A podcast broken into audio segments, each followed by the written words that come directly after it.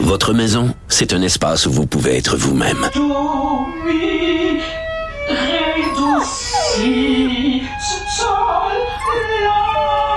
Elle mérite d'être bien protégée et vous méritez d'être bien accompagné. Trouvez la protection la mieux adaptée à votre maison avec Desjardins Assurance et obtenez une soumission en quelques clics sur desjardins.com.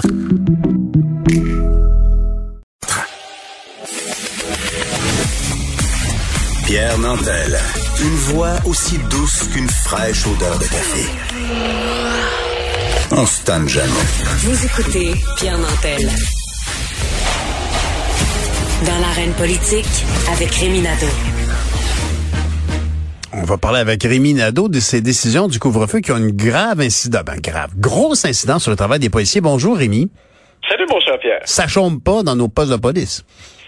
Oui, mais c'est comme euh, l'avènement du couvre-feu imposé là, par le gouvernement du Québec euh, il y a bientôt deux semaines, euh, avait comme causé un électrochoc, non seulement donc dans la population là, qui, qui, qui, le subit, mais chez les policiers qui font davantage respecter les consignes, et notamment pour intervenir lorsqu'il y a rassemblement dans les maisons. Tu sais, tu pourrais me dire, ça il n'y a pas de, lien en théorie direct. Mhm. Ben même avant le couvre-feu, c'était interdit de faire des rassemblements dans les maisons. Donc, euh, il aurait pu intervenir bien avant. Puis dans le temps des fêtes et à l'approche des fêtes, on suspectait qu'il y avait des gens justement qui euh, qui bafouaient les, les consignes. À juste titre, on l'a bien vu dans nos chiffres finalement. Ben ouais. Mais tu sais, mais donc, qu'est-ce qui s'est passé? Tu pourquoi la police a soudainement euh, décidé de bouger finalement? Euh, tu sais, c'est particulier. C'est des chiffres qui ont été obtenus par ma collègue Geneviève Lajoie. Mhm. Mais on voit vraiment, c'est très clair.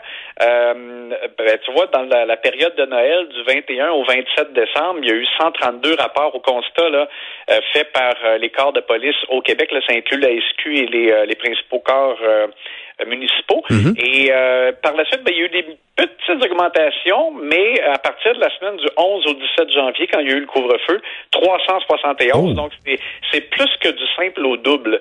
Euh, et, donc, ce qui est intéressant, c'est qu'à la fois, euh, ma collègue Geneviève a parlé au professeur de droit constitutionnel, Patrick Taillon, qui disait en effet, c'est comme si les, les policiers, donc, ont, ont, senti que là, il y avait un message encore plus clair et que là, il y avait vraiment comme plus le choix d'intervenir et, et, que aussi aux yeux de la population, à partir du moment où tu peux comme même pas sortir de, de chez toi après 20 heures, euh, ben, on dirait que ça rend encore plus grave euh, de voir, euh, par exemple, qu'il y en a des, des, des, gens qui défient ça et que tu peux, par exemple, voir euh, des voitures dans un stationnement puis sentir qu'il y a, il y a plusieurs personnes dans une résidence. Donc, c'est comme s'ils intervenaient davantage. Et elle a parlé aussi à des, à des policiers qui, tu sais, sous le couvert de l'anonymat, ont reconnu que dans les dernières semaines, euh, il y a eu comme un effet un peu d'accumulation. Tu sais, depuis le début de la pandémie, on a demandé à la police de faire respecter beaucoup de, de consignes différentes, puis des fois qui étaient nuancées, puis tu sais, pas faciles à interpréter. Mm-hmm. Et euh, puis ils sont aussi, euh, ils sont aussi de plus en plus face au fait que des gens les filment quand ils interviennent et que ça se ramasse sur les réseaux sociaux. Bref. Mm-hmm. Euh, ils ont eu tendance, il y en a en tout cas qui l'admettent, là, euh, à regarder ailleurs hein, quand ils voyaient une infraction, mais qui, qui jugeaient peut-être pas si grave, puis qui se disaient, regarde, hmm. c'est bien laissé faire. C'est pas banal, hein? C'est pas banal comme aveu, ça.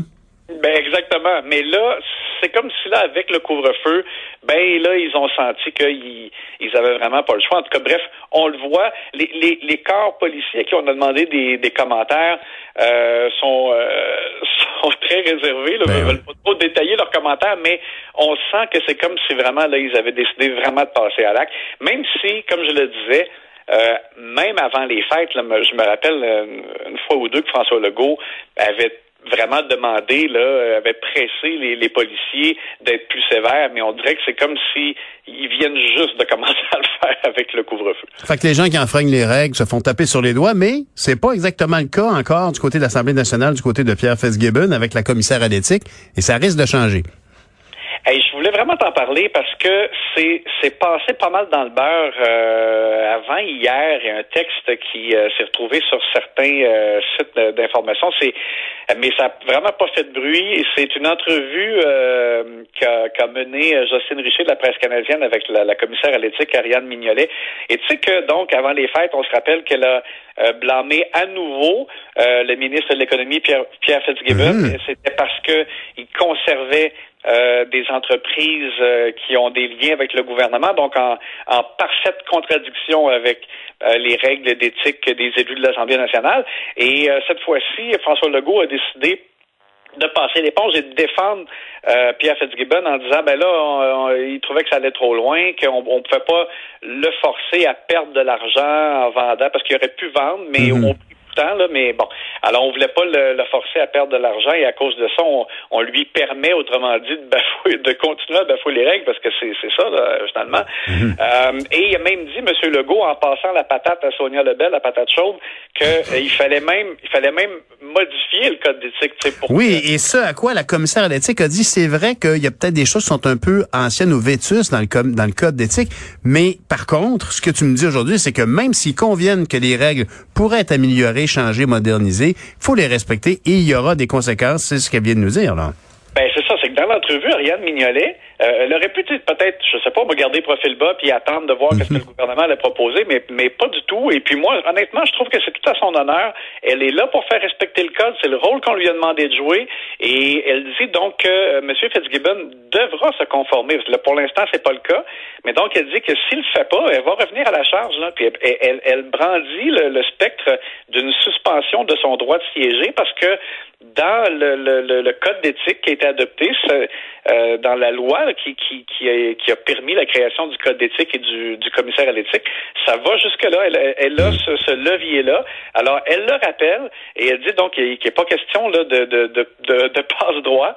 Euh, donc, moi, écoute, je trouve que je trouve que c'est, comme je, je, le répète, là, à son honneur parce que euh, elle, elle, joue avec fermeté son rôle et aussi elle en profite pour signaler justement que oui, elle avait déjà dans un rapport précédent indiqué que euh, elle aimerait, elle aussi, euh, peut-être apporter des changements à, l'article 46 du Code, euh, notamment à cet égard-là concernant les possessions d'entreprise. Mais elle prévient quand même que c'est pas pour, c'est pas nécessairement pour l'assouplir.